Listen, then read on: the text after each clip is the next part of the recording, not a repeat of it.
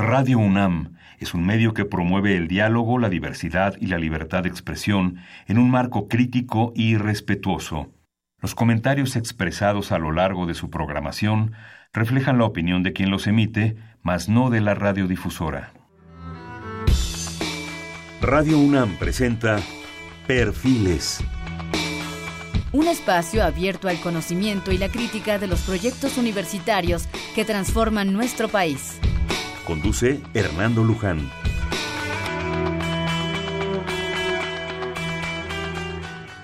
¿Qué tal? ¿Cómo están? Buenas noches. Gusto de saludarlos nuevamente. Estamos nuevamente en Perfiles, un espacio en donde conversar con las mujeres y los hombres que día a día forjan nuestra universidad.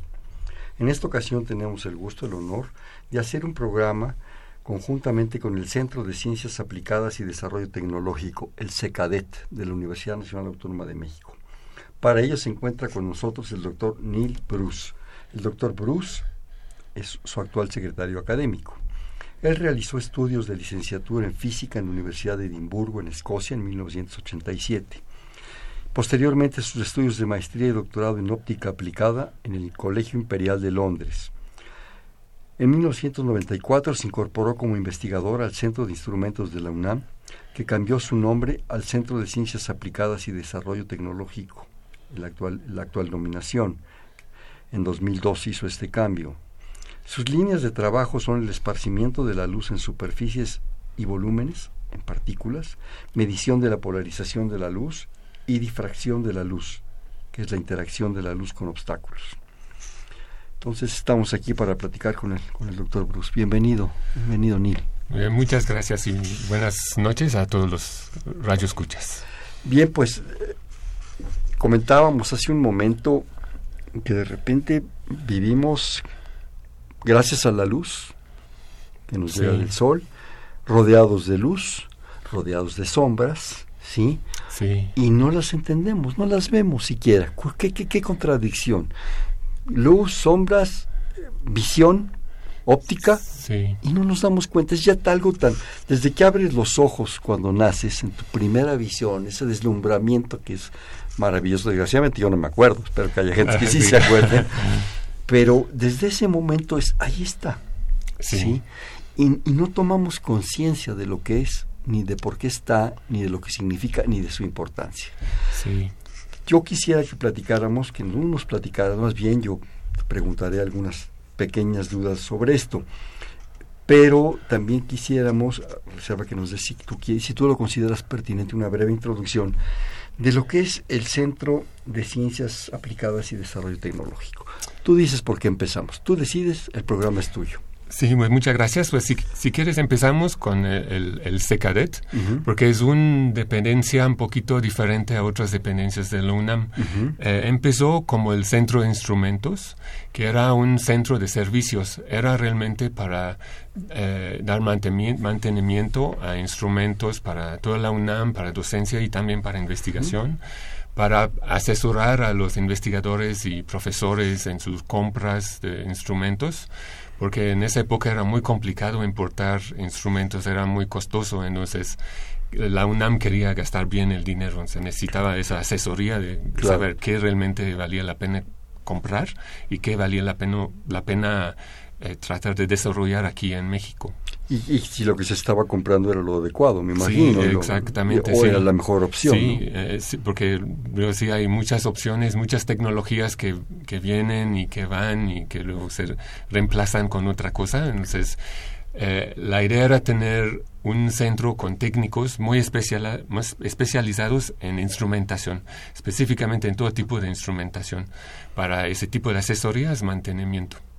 Eh, pero luego con el paso del tiempo llega a ser un, un centro de investigación.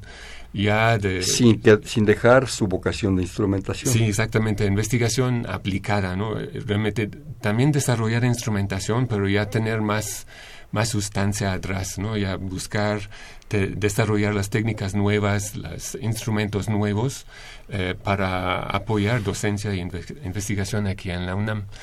Entonces, eh, cuando cambia su enfoque ya por el 94 más o menos, eh, ya empieza a contratar investigadores. Empezamos con muchos técnicos académicos especialistas en instrumentación y ya empezamos a ir más hacia la investigación. Entonces, eh, nuestro, eh, ¿cómo estamos organizados. organizados. Ahorita es muchos técnicos académicos son sesenta y tantos eh, técnicos académicos de unos cuarenta y tantos investigadores.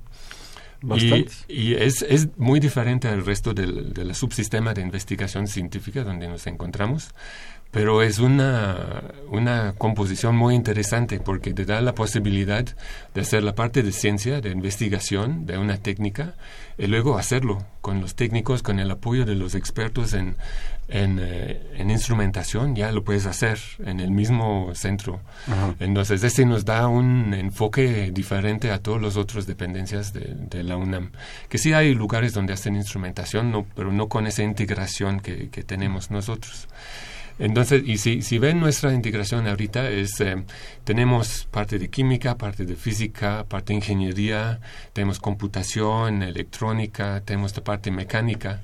Entonces, lo que realmente buscamos es hacer ese multidisciplina, es hacer proyectos ya de más, más alcance, integrando la química, la física, la parte de ingeniería, de instrumentación para realmente hacer cosas que, que pueden impactar en la sociedad. Y solo para tener algunos ejemplos de, lo que estamos haciendo en el SECADET ahorita, eh, tenemos el laboratorio universitario eh, de, de caracterización espectroscópica y otro de nanotecnología ambiental que buscan por la parte de química y la parte de instrumentación caracterizar materiales para, eh, por un lado, buscar eh, medir o controlar o, corregir la contaminación en agua o en suelos. Y, eh, o por otro lado, simplemente caracterizar materiales, en particular nanomateriales, que están encontrando muchas aplicaciones en, muchas áreas, en medicina, en catálisis para, por ejemplo, para, para limpiar agua, para eh, aumentar reacciones para limpiar el aire también, es otras cosas. Y luego, por otro lado, la parte mecánica, tenemos el Laboratorio Nacional eh, de, pues, de es manufactura aditiva y eh, digitalización 3D tomografía, em, que están haciendo un proyecto con el Hospital General Gea González para hacer los moldes para implantes de hueso. Entonces, solo pueden hacer los moldes, no pueden hacer los mismos implantes por todos los chequeos y todo el proceso que tiene que pasar. Ya entra otra dimensión. Pero el hecho de que ellos pueden hacer con esa impresión 3D eh, los moldes reduce los tiempos enormemente. Y los costos. Y los costos. Y ya hay gente caminando en México con implantes hechos con moldes desarrollados en el SECADET, que es un orgullo realmente para el SECADET.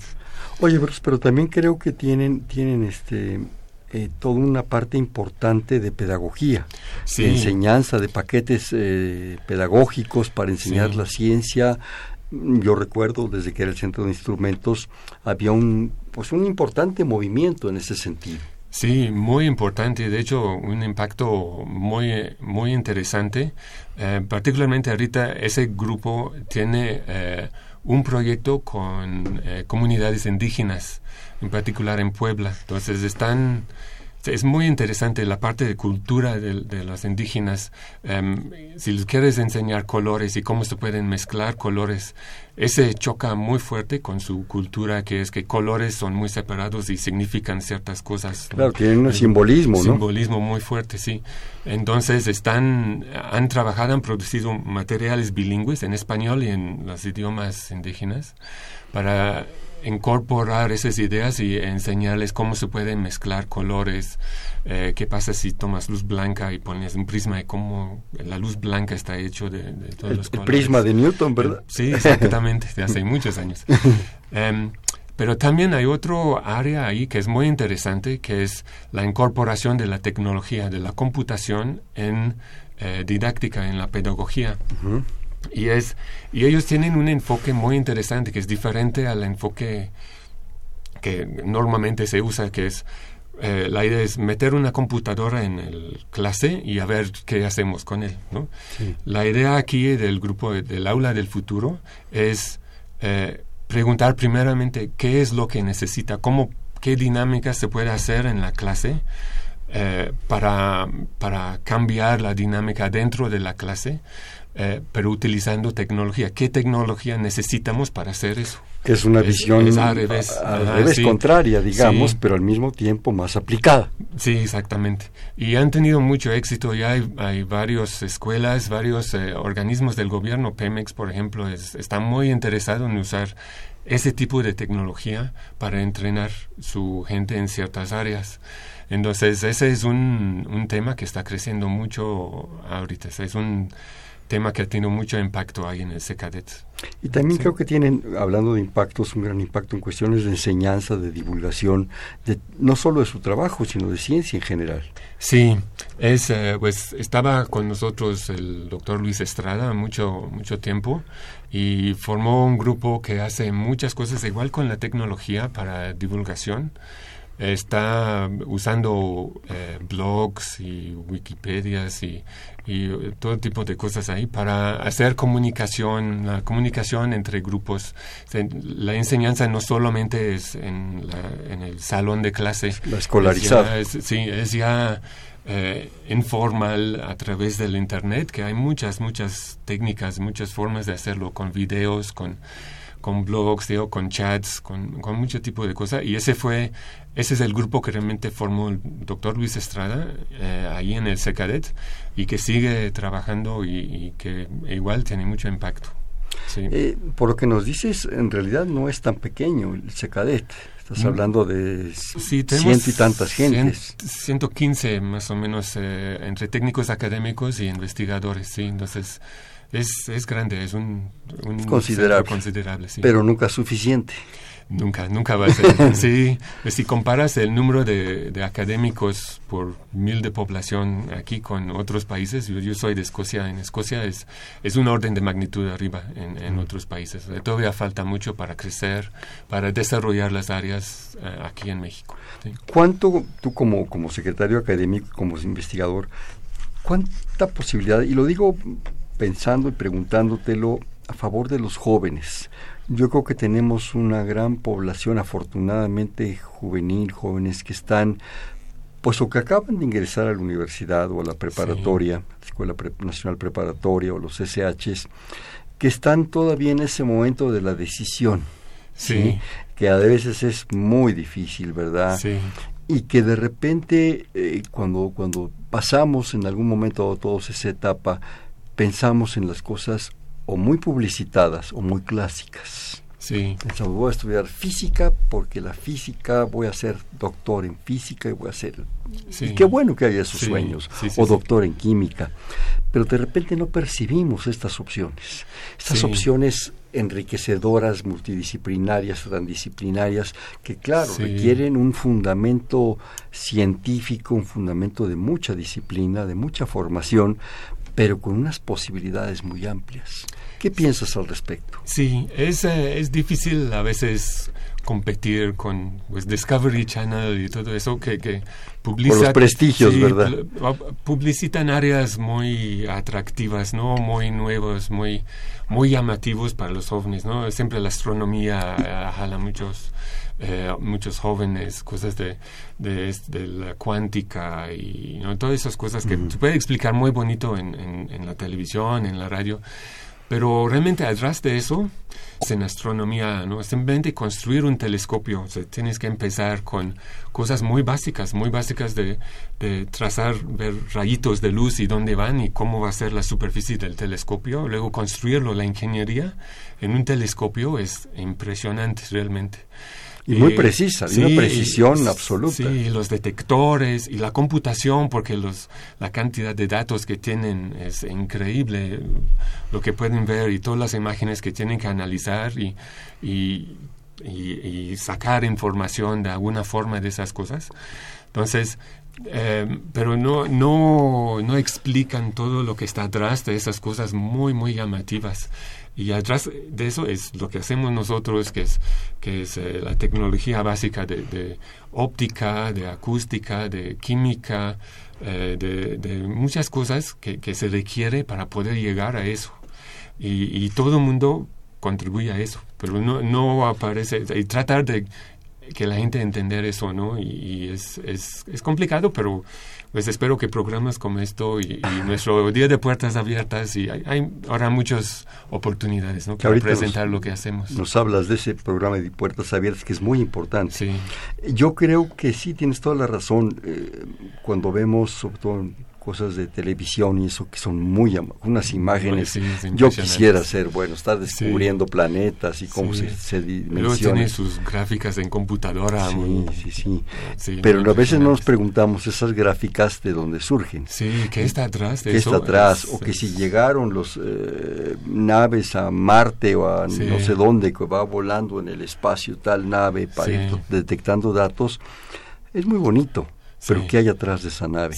¿O qué hay atrás de ese cohete? Sí. O, o, pongámoslo de otra dimensión, atrás de un microscopio electrónico, ¿quién está? Ese armado para la aplicación o para explorar los fondos marinos. Sí. Porque también ahí tienen ustedes un impacto muy importante. Sí, en la parte mecánica construimos en el SECADET unos eh, armazones para bajar 4.000, 5.000 metros en el mar y colectar muestras del, del fondo marina y llevarlo arriba. Y eh, la ingeniería para, para las presiones, para la, todo lo, extremo que es la, son las condiciones ahí abajo, es impresionante ese también, estamos muy orgullosos de eso. ¿A cuántas atmósferas? Qué, simple lo dices, unos armazones. Ya me imagino los armazones, lo complicado y, lo, sofisticado. y simplemente eh, lo material, por ejemplo, ahí me estaba explicando la persona, Roberto Nava, que, que hizo esto, que acero inoxidable es oxidable a esas profundidades en el mar. Se necesitan materiales muy, muy especiales y luego tiene todos los problemas de cómo cortarlos, cómo trabajarlos. Y ese es trabajo básico que alguien tiene que hacer, pero que no funciona el aparato si no haces ese trabajo. Claro.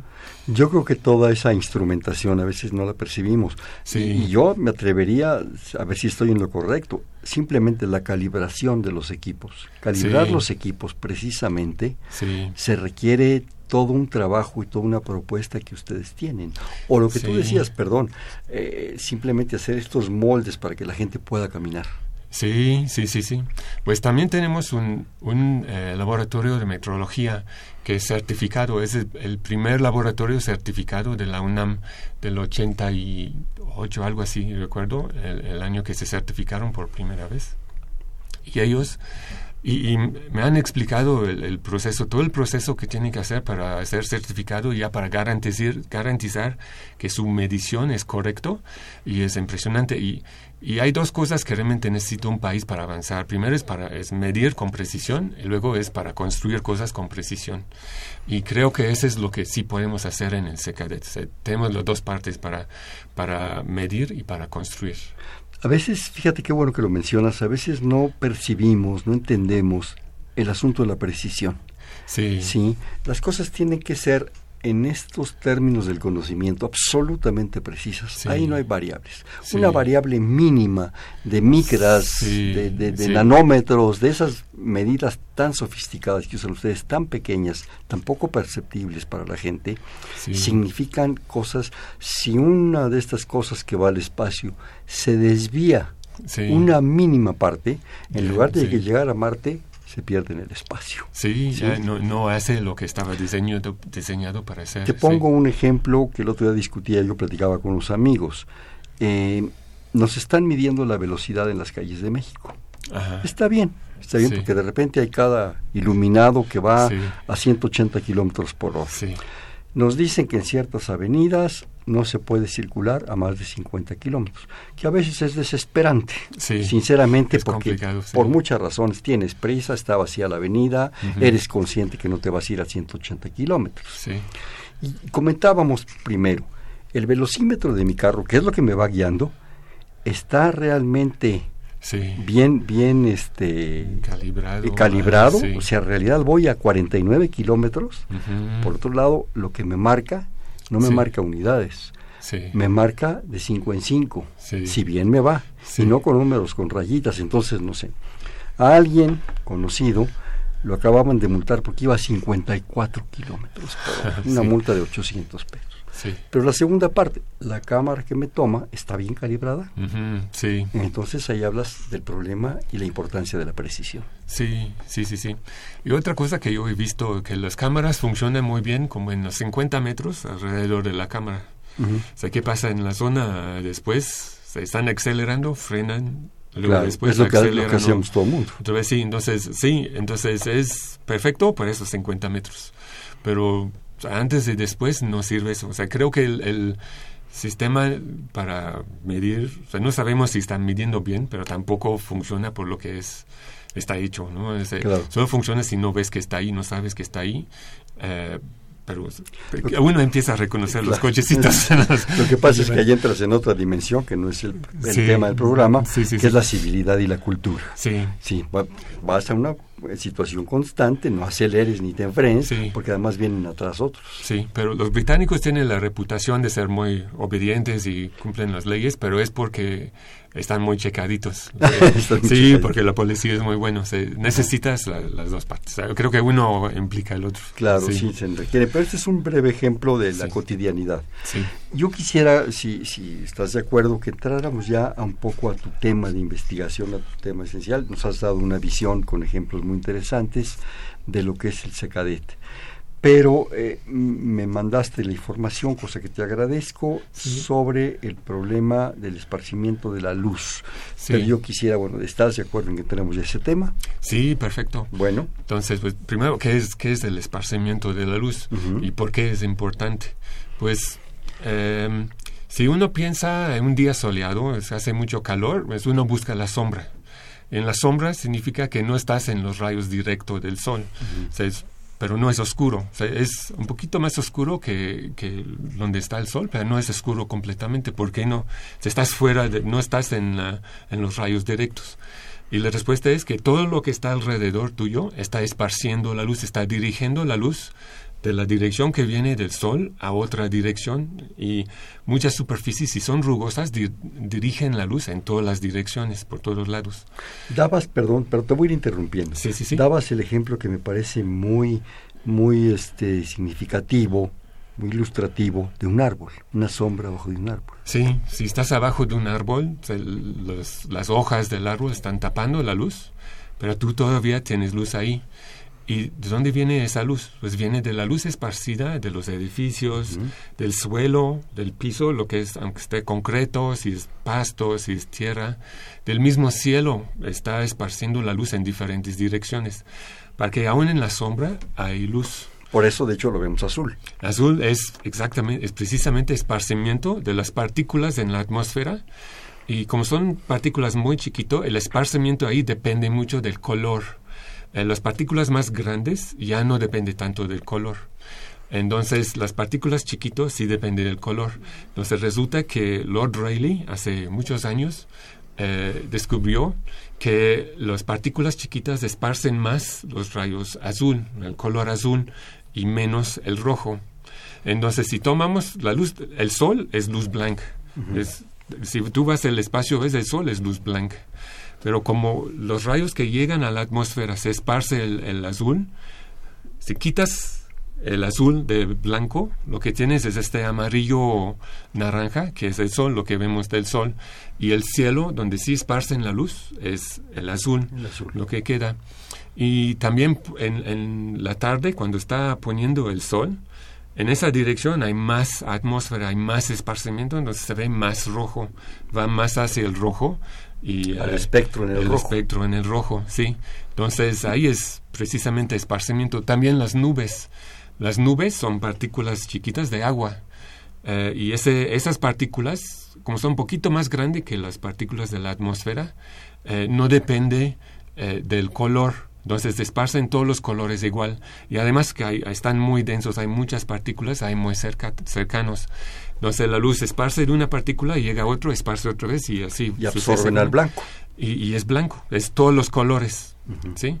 hoy, por ejemplo, había llovió, luego había no había sol, estaba completamente tapizado de, de nubes y la luz no se veía sombras porque la luz no había luz directo del sol, era luz difusa, dices, que es que está esparcido por todos lados la luz que sale de las nubes.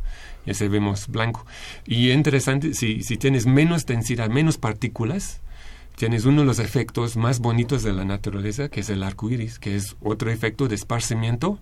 En este caso es de reflexión, pero igual es esparcimiento de las partículas eh, del agua que te dan los colores del arco iris. Que te dan toda la gama del, de los colores. Del, rojo, colores básicos. sí, sí. Entonces, ese es otro efecto de esparcimiento que es el arco iris. ¿sí? Entonces, em, y, y, de los, los materiales, por ejemplo, esta mesa que estamos aquí sentados, se ve que hay un poquito, se ve un poquito la reflexión de las luces. Entonces, hay una parte que funciona como un espejo. Esa es reflexión, ese no es esparcimiento. Pero también se ve alrededor, aquí, hay luz que va en diferentes direcciones. Ese es el parte de esparcimiento. Entonces, esta superficie es intermedio entre un espejo y un, eh, un esparcidor perfecto. Y luego, dependiendo de la rugosidad, dependiendo del material que está hecho la mesa, eh, refleja la luz o esparce la luz en diferentes formas.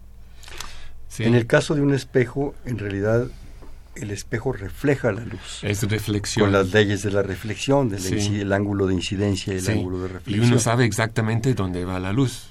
Uno sabe dónde te tienes que poner para ver tu reflejo. Claro. Pero en, un algo que esparce la luz, una superficie rugosa, si tomas un, un vidrio un poquito rugosa, eh, ya no puedes ver tu reflejo porque la luz que sale de tu cara va hacia, va hacia el vidrio pues está esparcido en todas las direcciones y ya no formas una imagen, no puedes verte en, el, en, ese vidrio. Y en el caso de las imágenes de las personas y de su piel. Ah, el piel, ese es muy interesante, sí. Seguro muchos han hecho el, el, experimento, digamos, de poner una lámpara abajo de los dedos y puedes ver luz alrededor, es, particularmente en las uñas. si ves ahí, lo que ves es luz, la luz sale por todos los lados del dedo pero no tienes una sombra del hueso que está adentro. Debe haber, como un rayos X, tienes una sombra del hueso. Con luz no lo tienes. ¿Por qué? Porque hay un eh, esparcimiento enorme adentro del, dedo y no te deja formar la imagen. Entonces, eh, eh, puedes hacer lo mismo con los apuntadores, las, se hace lo mismo, ves lo mismo. No, no puedes, y la parte más gruesa del dedo ya no puedes ver la luz que la luz atraviesa. Nosotros hemos hecho unos proyectos en que tomamos pulsos de luz muy, muy cortos, son femtosegundos, es, eh, se tomas un segundo, dividirlo en un millón de pedazos, uno de esos pedazos divides en otro millón de pedazos, y uno de esos es otro mil veces, y ese es un femtosegundo. Entonces son tiempos muy cortos. Cortísimos. Sí. Le pones eso en... Eh, estamos atravesando una muestra que es leche diluido, que es muy similar, resulta ser muy similar al tejido humano. ¿La leche diluida? Sí, y con un poquito de tinta para aumentar la absorción y te da un, un material que ópticamente es muy cercano al, tejido. Y en una muestra... Tejido, perdón, de la piel. De la piel, ajá, o de, pues, del músculo y de todo lo que hay en, el tejido. Em, y tenemos una muestra de 5 centímetros de grosor. Y, ese pulso que entra, el, pulso que sale es muchísimo más largo.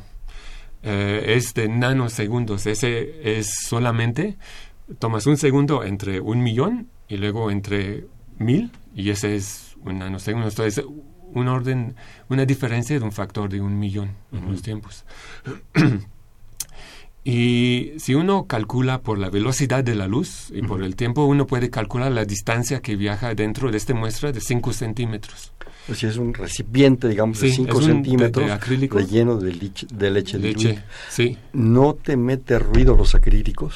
No, muy poquito porque no esparcen. Reflejan un poquito, pero no esparcen. O sea, lo que estamos buscando es esparcimiento. ¿Y qué obtienes con esta cosa de la leche? Pues si calculas... Aparte de nata, claro. Ah, y de ah, crema. y tu chocolate, sí. Eh, en 5 centímetros, el pulso que sale muestra que la luz viaja 2 metros. Entonces, el esparcimiento en esa muestra de 5 centímetros está moviendo tanto adentro de ese bote que, que viaja un total de 2 metros. Adentro, Más. interiormente. Adentro, sí, 2 metros. Entonces, eh, esto hace muy complicado sacar una imagen de lo que está adentro. Entonces, lo que hacemos nosotros es sacar solo la primera parte del pulso. La primera parte del pulso es la luz que ha viajado más directo a través de esa muestra y ese tiene más información de lo que está adentro. Entonces hemos podido detectar eh, objetos del tamaño de 1 o 2 milímetros adentro de esta muestra de 5 centímetros.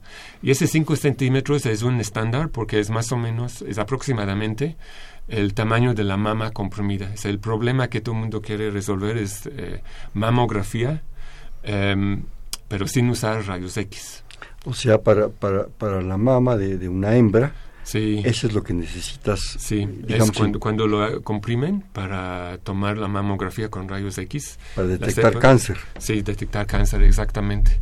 Y eh, solo para tener una comparación con rayos X pueden detectar objetos, las calcificaciones de micras. Y nosotros con luz detectamos cosas de milímetros. Entonces es un factor de mil más chiquito. O sea, te da más precisión. Sí, Eso, a eso te iba, curiosamente eso te iba a preguntar. Bueno, todo esto de la luz y todo eso suena muy interesante, pero ¿para qué sirve?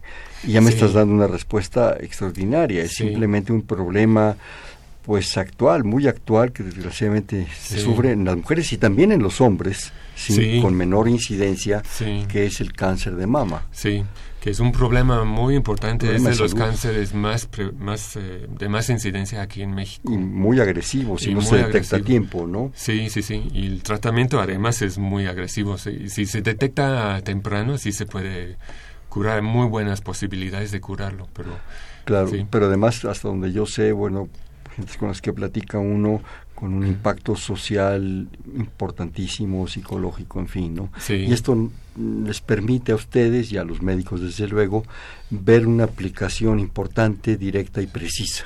sí. Volvemos al asunto de la precisión.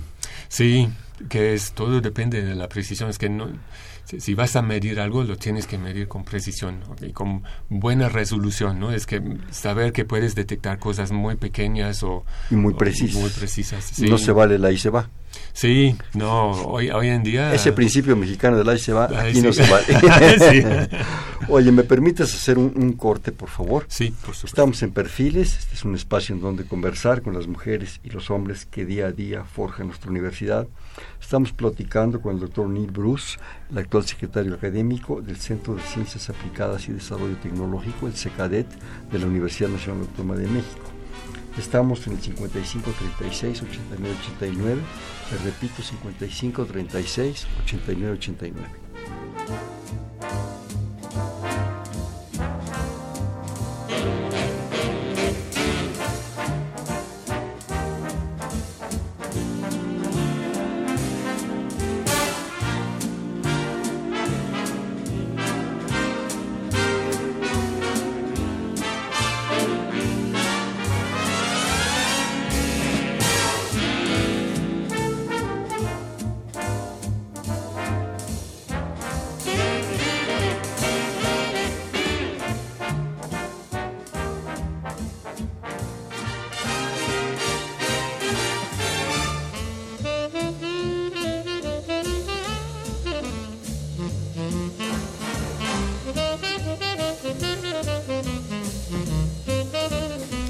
Tal? ¿Cómo están? Buenas noches. Estamos en Perfiles, un espacio en donde conversar con las mujeres y los hombres que día a día forjan nuestra universidad. Les comentábamos que estamos en el 55 36 89 89, por si ustedes quieren preguntar o comentar algo con el doctor Neil Bruce, el actual secretario académico del Centro de Ciencias Aplicadas y Desarrollo Tecnológico de la UNAM, el CECADET, platicando sobre el efecto de esparcimiento de la luz. Suena así un poco en abstracto, pero ya nos dio el ejemplo de su importancia, su impacto, por ejemplo, en las pruebas de mamografía y detección de, cáncer de mama. El micrófono es tuyo, Neil. Sí, pues eh, otra aplicación muy, muy importante es eh, en el ojo. Hay mucho interés en estudiar el ojo humano. Em, ahorita con muchos grupos en el mundo. Que es con lo que percibimos la luz. Sí, es exactamente el, el, detector por excelencia de, de, la luz, de, nuestro medio. Es una maravilla, pero todavía hay muchas cosas desconocidas del, del ojo. Em, por ejemplo, la estructura del ojo, exactamente cómo es. Sí sabemos algunas cosas, principalmente de la parte de la córnea, que es la parte de afuera, eh, que sabemos algunas, que hay varias capas y, y hasta hoy se, puede operar esas capas y, eh, es el LASIK, ¿no? el famoso LASIK, para ir corrigiendo algunos defectos del, del ojo. Eh, también del, de la lente del, del ojo. Em, que está justo atrás de la córnea. Ya sabemos su forma, cómo va cambiando para ver en diferentes distancias. Esto se llama acomodación. Sus enfoques, digamos. Sus enfoques y cómo, puede, cómo tiene que cambiar para que uno pueda enfocar cerca o lejos. Eh, cómo falla y por qué necesitamos muchos lentes. Aquí estamos los dos con lentes. Los dos con lentes. Em, eh, pero todavía hay muchas cosas desconocidas. Eh, la estructura de la retina, por ejemplo, hay mucho interés en formar imágenes de la estructura de la retina. Em, y un problema que yo he tenido mucho interés es en las cataratas. Em, las cataratas es una de las enfermedades que está si, vives a 80, 90 años, garantizado que vas a tener eh, cataratas. Y, la operación de, cataratas es quitar la lente que, tienen las cataratas y reemplazarlo con uno artificial. ¿Qué son las cataratas? Las cataratas son eh, pequeñas aglomeraciones de, proteínas adentro de la lente o en la superficie de la lente. Entonces, en lugar de tener una lente que es eh, claro, que transmite toda la luz y enfoca bien limpia, empieza a tener esas partículas adentro, eh, que es esparcimiento. ¿Por qué se genera? Esa es muy buena pregunta. Em, todavía no se sabe de todo. Se sabe que hay algo, efectos genéticos. Se sabe que el abuso de, sí, el abuso de alcohol, de fumar, eh, puede tener un efecto. Se sabe que golpes en el ojo puede tener un efecto. Y se sabe que la luz ultravioleta eh, puede tener un efecto. En particular hay problemas con los pilotos de los aviones, como van eh, alturas muy, muy grandes, eh, el nivel de ultravioleta es más arriba. La, la, luz ultravioleta se va absorbiendo por la humedad. Entonces, en la superficie de la Tierra es menos que por en la esparcimiento. Por absorción, más por el, por el agua, sí. A pesar de los anteojos especiales que usan los pilotos, ¿verdad? Sí, eh, pues es, lo usan para tratar de protegerse, pero también están expuestos porque la luz ultravioleta eh, esparce también, entonces de todo lo que tienen ahí sus instrumentos, esparce la luz y todavía les llega, ¿no? aunque tienen sus lentes, puede llegar diferentes direcciones. Entonces, em, todavía hay mucha discusión. De hecho, el, eh, el, Instituto del Ojo en Estados Unidos en el 2014 hizo un estudio muy grande y, em, y siguen estudiando que, eh, cómo es que la luz ultravioleta causa las cataratas. Entonces, todavía hay preguntas ahí muy interesantes que, que todavía hay que contestar. Se genera una especie que diríamos de carnosidad, ¿verdad? sí, adentro de la lente, exactamente. y cuando está muy grave, hasta uno puede ver, si una persona tiene el cataratas, puedes ver adentro la, del iris, de la pupila de la lente, puedes ver que no es oscuro, es, es blanca, grisáceo, y ese es por el esparcimiento de las cataratas que está regresando. Entonces nosotros lo que estudiamos es, em, los doctores miden eso, miden la luz esparcido afuera, hacia, o sea, ponen una luz hacia el ojo y ven la luz que está en la dirección hacia afuera. Emitiendo hacia emitiendo, sí. Pero realmente lo que ve el paciente es el efecto del esparcimiento hacia adentro, hacia la luz que llega hacia la retina. Que le están lanzando su ojo. Sí. Y, pueden ser muy diferentes esas, la luz en las dos direcciones. Entonces es difícil para los médicos eh, entender realmente cuál es el efecto sobre la visión del paciente. Em, y, eh, Porque uno está afuera y otro está... Sí, exactamente. Entonces lo que hicimos fue un, un modelo numérico en computadora del ojo. entonces, tomamos en cuenta todas las diferentes capas, capas de la córnea, la parte de afuera, la lente, el medio líquido que está dentro del ojo y la, suma de todos los espacios todos los, todos los materiales. exactamente. Y agregamos partículas en, en, la lente para ver cuál es realmente qué es lo que hace el, las cataratas. ¿no? Y obtuvimos resultados muy interesantes. Resulta que hay, hay, dos variables, digamos. Uno es el número de partículas y el otro es el tamaño de las partículas. Y resulta que en, el, caso, eh, eh, si, si, uno eh, mide lo que, lo que es la visión de la persona, qué es lo que ve, está afectado más por el tamaño de la partícula y no tanto por el número de partículas que uno quizás pensaría que el número de partículas sería más importante, pero resulta que no, es el tamaño de la partícula. Y, de esa formación interior que se ha Sí, de las partículas que está dentro del, de la lente.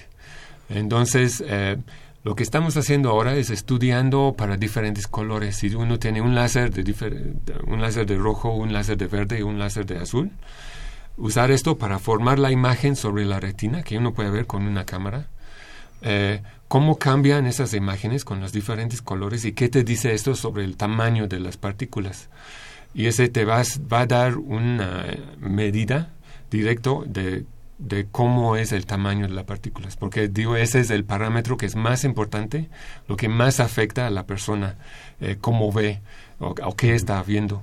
Y el, efecto de las cataratas es, eh, primero se, ve desenfocado, porque el, esparcimiento de esas partículas no deja enfocar los rayos sobre la retina. Em, en la noche, si, hay, si vas manejando en tu coche y ves las luces de un coche que viene hacia ti, eh, por igual por el esparcimiento lo que ves es un halo alrededor de ese, ese luz del coche. Y te hace perder precisión. No puedes, no puedes ver lo que está alrededor. Y también afecta el color. Como el esparcimiento depende del color, resulta que ves eh, más amarillo. Por, razones que todavía no es muy claro, pero eh, en los pacientes se ven más amarillo, lo que ven eh, del mundo. ¿no? Entonces, em, creemos que estamos contribuyendo algo a, entender cómo cómo afecta al paciente la enfermedad de cataratas. Ahora, se, ha, se ha hablado mucho y qué bueno que es, ya son operables las cataratas. Sí. En cuanto se detecta la catarata, bueno, afortunadamente no deja de ser una operación significativa y delicada y, fin, y más cuando las personas ya son de, edad avanzada, se pueden operar. Pero por lo que yo entiendo, ustedes más bien están en esa etapa de previsión, de prevenir. ¿Por qué se dan las cosas? ¿Cómo se dan? Hacia dónde van. Sí, o más bien eh, tratar de entender, porque parece que la, no se puede prevenir. bueno, prevenir. No hay, no hay, medicina. Se puede usar las lentes, pero aún así, si te, se te llega la, luz ultravioleta y si te, o si tienes la genética por herencia, te, vas a dar. Sí, yo me queremos prevenir, entender, prevenir las causas de lo que está pasando y la mejor manera de resolverlas. Sí, exactamente. Y, y si empezamos a entender eh, qué es la catarata y cuándo es peor el asunto del CIS es tratar de ver cuándo se puede operar, cuál es el mejor momento para operar. Porque ahorita lo que hacen los doctores es dejan la enfermedad llegar muy grave, extremo? que ya lo no pueden ver y ya operan por, por, por, los riesgos de la operación, ¿no? En que mejor que, que, aprovechas todo lo que puedes, tu visión normal y ya, ya cuando ya no puedes ya, ya lo operamos. ¿Por qué lo dejan llegar hasta ese momento? ¿Por qué?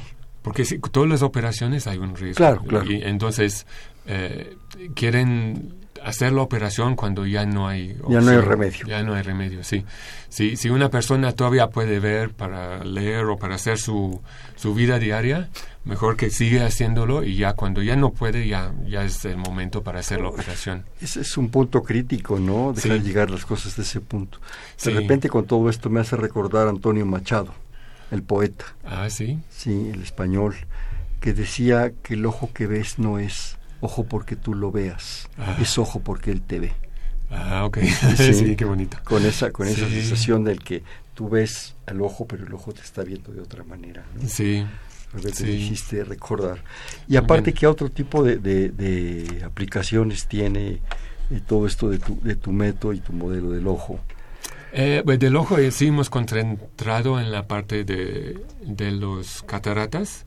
Eh, también se podría ver errores em, de refracción, esa es, es miopía y por hipermetropía, o cuando no se puede enfocar bien en, la distancia. Em, tenemos un colega en el SECADET, Rufino Díaz, que hace mediciones de la córnea. Em, está, de hecho, formando una empresa para, para desarrollar ese como producto. Y él, su idea es, medir la córnea para esa parte de las operaciones LASIK, porque necesitan saber la forma de la córnea antes de la operación para ver qué tienen que hacer y luego después de la operación para asegurar que hicieron lo que tenían que hacer. Y lo que podríamos hacer nosotros es tomar su dato y meterlo en nuestro modelo y ver cuál es la imagen, cómo está afectando la imagen esa nueva forma, o cuál es la imagen antes de la operación. Sí. Eh, todo esto de las cataratas de la córnea, eh, ¿les han consultado a ustedes? ¿Les han hablado de los centros médicos, de los centros de, estudio del ojo? ¿Qué pasa? No, realmente eh, no. Em, creo que ahí esa, siempre es el problema de la distancia entre un área y otro.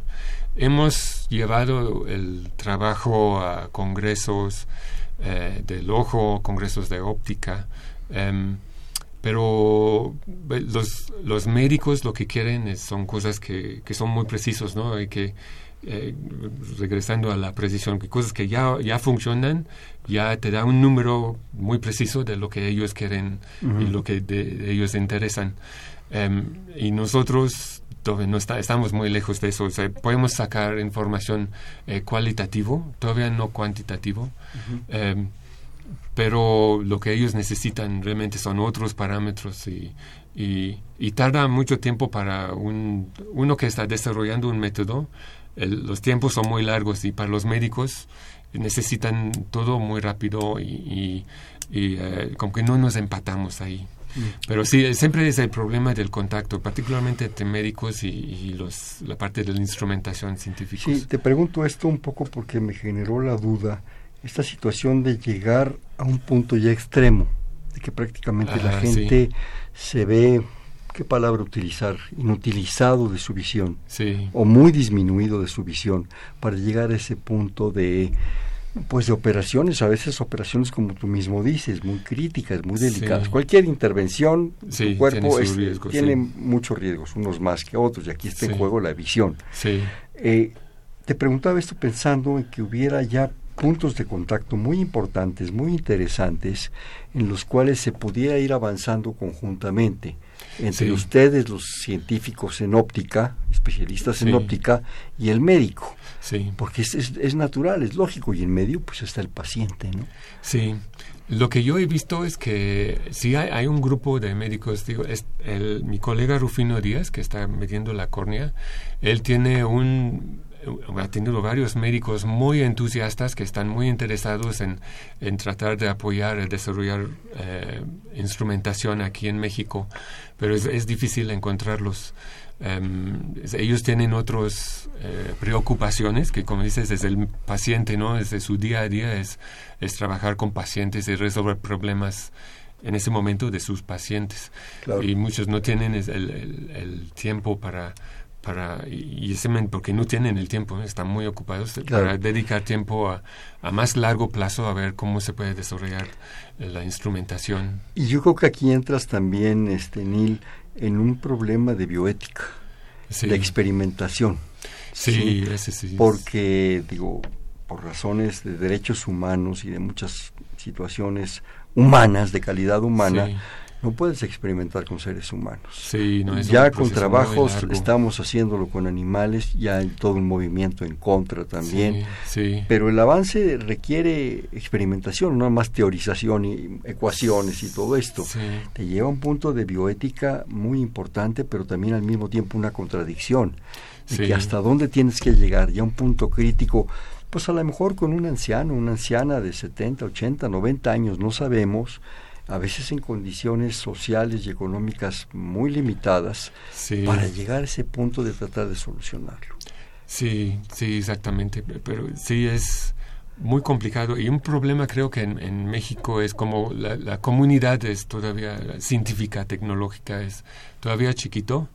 O no tenemos todas esas áreas cubiertas, ¿no? Porque en otros países hay expertos en hacer esa parte de las pruebas con pacientes, pues con animales o con eh, fantomas que dicen ¿no? que son eh, muestras de alguna, o simulaciones y luego para llegarlo a, pacientes porque esa es una especialización esa parte. Uno como óptico yo sé de la óptica no sé de esa parte de, hacer las pruebas y todo lo que implica porque sí son muy controlados por toda la seguridad que tienen que llevar. Pero fíjate yo quisiera desgraciadamente el tiempo se nos va como volando no Has hablado de la instrumentación en astronomía en los altos, bueno, en los profundos fondos marinos, cuatro mil y pico metros, dijiste, si mal no recuerdo, en microscopía electrónica, estás hablando de aplicaciones en cáncer de mama, en el problema de cataratas, de glaucoma, de todo este tipo de cosas muy importantes. Yo creo que, por lo que tú nos tienes aquí el gusto de venirnos a platicar, que todo esto nos habla de la importancia de la instrumentación, de la experimentación y volvemos a, la cantaleta, ya lo dijimos creo que 40 veces, a la precisión.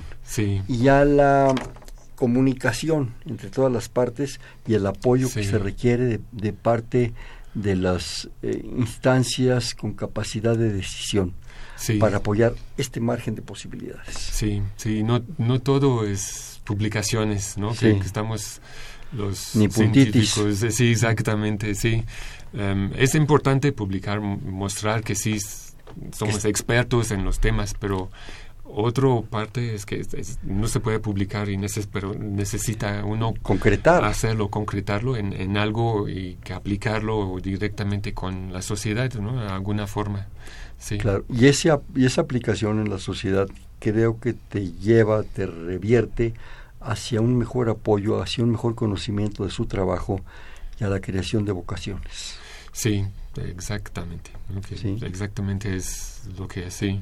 Y, y, que la, la, sociedad entiende la importancia o que vean los beneficios de apoyar a la ciencia y la instrumentación, la tecnología, eh, que, vean que sí les afecta a su vida ¿no? y, que, y que es importantísimo para su vida. ¿sí? Claro. Y bueno, ya lo, ya lo comentabas hace un momento también, eh, que yo creo que es fundamental que los jóvenes se, se asomen a todo esto. Sí. Se, se, se, motiven por todo esto. Comentabas también que tienen un día de puertas abiertas que es famoso en la universidad, ah, que los meten a los chamaquillos, ¿verdad? A sus laboratorios, eso. Platícanos rápidamente de eso. Sí, pues eh, normalmente lo hacemos en marzo, abril para eh, captar los estudiantes de las prepas y de los CCH. Que van a entrar en septiembre. exactamente, para que, para que vean otra opción, ¿no? no, no, es eh, solamente el Instituto de Física o Ingeniería, que hay otras eh, posibilidades y que vean el tipo de cosas que hacemos. Eh, y, como digo, es pues no es Discovery Channel, pero sí se impresionan cuando ven, por ejemplo, el aula de futuro, lo que estamos platicando de incorporar la tecnología en la docencia o la parte de, manufactura aditiva, ese de eh, impresión 3D, o, toda la parte de química y todos los, instrumentos que se requiere para, para caracterizar los materiales. Entonces, eh, es lo que tratamos de hacer, es impresionarlos para que vean que además atrás, atrás de todo lo que ven en Discovery Channel está todo ese trabajo eh, que se requiere, que no puedes hacer Discovery Channel si no tienes esa base de tecnología, de instrumentación, que es esencial, ¿no? Esencial. Desgraciadamente el tiempo se nos va. Eh, me hiciste solicitud, cosa que encantado de hacerlo, de eh, tomar unos minutos de esto porque querías explicarnos algo, bueno, como buen escocés, ¿verdad? Sí. Quieres, quieres determinarle o compartir con la gente la importancia de eso, de ser escocés, diría yo. Sí, pues es la, la confusión entre Inglaterra, Gran Bretaña, Reino Unido, que lo más común es que te dicen, a mí me dicen inglés, que creen que soy inglés. Y de hecho mi visa, mi FM2, que me dieron aquí en México, dice como mi nacionalidad es inglés o británico. Y ya, pues, hizo un coraje, pero pues, no, no veo otro que, que hacer. Escocés hasta el Escocés, sí, sí, sí. Um, y creo que es una similaridad entre México y Escocia, es que tenemos un vecino grandulón, Ajá. que entonces luchamos para imponer, de sí, luchamos para imponer nuestra identidad. Entonces, eh, solo para explicar un poquito eh, de, de, de, pues, todas las diferentes terminologías y un poquito de historia. Em, más o menos eh, la isla de Gran Bretaña es la isla grande, no incluyendo Irlanda, y ese está hecho con tres países, es Inglaterra, Gales y Escocia. En el sur em, es la parte de Inglaterra y Gales. Más o menos desde 1500 Inglaterra y Gales están juntos como una unidad, una entidad, Eh, y ese se llama eh, Britain o Bretaña sería en español. Eh, luego, por 1700 aproximadamente, Escocia estaba en bancarrota, entonces, ¿qué hacen? Se unen con Bretaña. Entonces, eh, Gran Bretaña se forma con Escocia, Inglaterra y Gales. Como una convención, digamos, de conveniencia. Conveniencia, sí, porque Escocia estaba en terribles Además- problemas económicos. Y Además ya habían derrotado a Wallace, ¿verdad? Eh, sí, ya, ese es Otra historia. 1300, Sí. hace, hace mucho. Um, y eh, de hecho, hablando de Wallace, la, la película de, de Corazón Valiente es muy buena, explica por qué hay tanta enemistad entre Inglaterra y Tantas Escocia. diferencias. Sí. Entonces era 1700, se une eh, Escocia con Inglaterra y Gales y esa es Gran Bretaña. Luego 1800, más o menos, em, eh, por invasión, fuerza, se invada Irlanda. Entonces se forma el Reino Unido de Gran Bretaña e Irlanda. Em, y ese dura hasta 1920 aproximadamente, cuando hay una rebelión en Irlanda y se divide Irlanda en la parte de Irlanda del Norte, que en esa época era mayoritariamente eh, eh, protestante Un asunto religioso. religioso desafortunadamente y el- la República de Irlanda que es Guinness, YouTube eh, eh, ahí es la República de Irlanda que es la del sur. Del sur exactamente entonces en ese momento se forma el Reino Unido de Gran Bretaña y Irlanda del Norte que es el Reino Unido que La independiente es la del sur. sí exactamente es otro país Que y que va a quedar adentro de. Europa es católica principalmente sí y que va a quedar adentro de, de, de Europa. El Brexit, el famoso Brexit, significa que Irlanda del Norte eh, sale de Europa y República Irlanda queda en Europa. Entonces hay otra división y no saben si van a hacer una frontera o no hay. Entonces, eh, yo, yo soy escocés, soy británico, soy ciudadano del Reino Unido.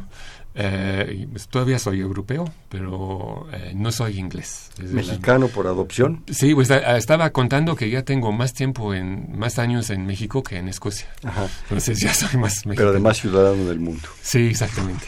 Oye, pero vamos rápidamente porque el tiempo se nos va a jugar un bote pronto. Te digo una palabra y me dices la que se te ocurre Ah, inmediatamente. ok. Sí. Instrumentación, Ciencia, precisión, exactitud, calibración, instrumentación, Escocia, México, México, chiles. que me gustan, pero no, tan, pero, no- no pero con, demasiado con picos. cuidadito, ¿no? Sí. que vive el chipotle. Sí. Bien, este fue Perfil, es un espacio en donde conversar con las mujeres y los hombres que día a día forjan nuestra universidad. Estuvo con nosotros del Centro de Ciencias Aplicadas y Desarrollo Tecnológico, el CECADET, el doctor Neil Bruce, su actual secretario académico. Neil, muchísimas gracias. No, por muchísimas gracias por la invitación. Este, en la coordinación, la doctora Silvia Torres, en la producción, Mariana Mondragón García, en los controles, Humberto Sánchez Castrejón, en la conducción, Hernando Luján. Este fue Perfiles, un espacio en donde conversar con las mujeres y los hombres que día a día forjan nuestra universidad. Gracias, buenas noches. Chao.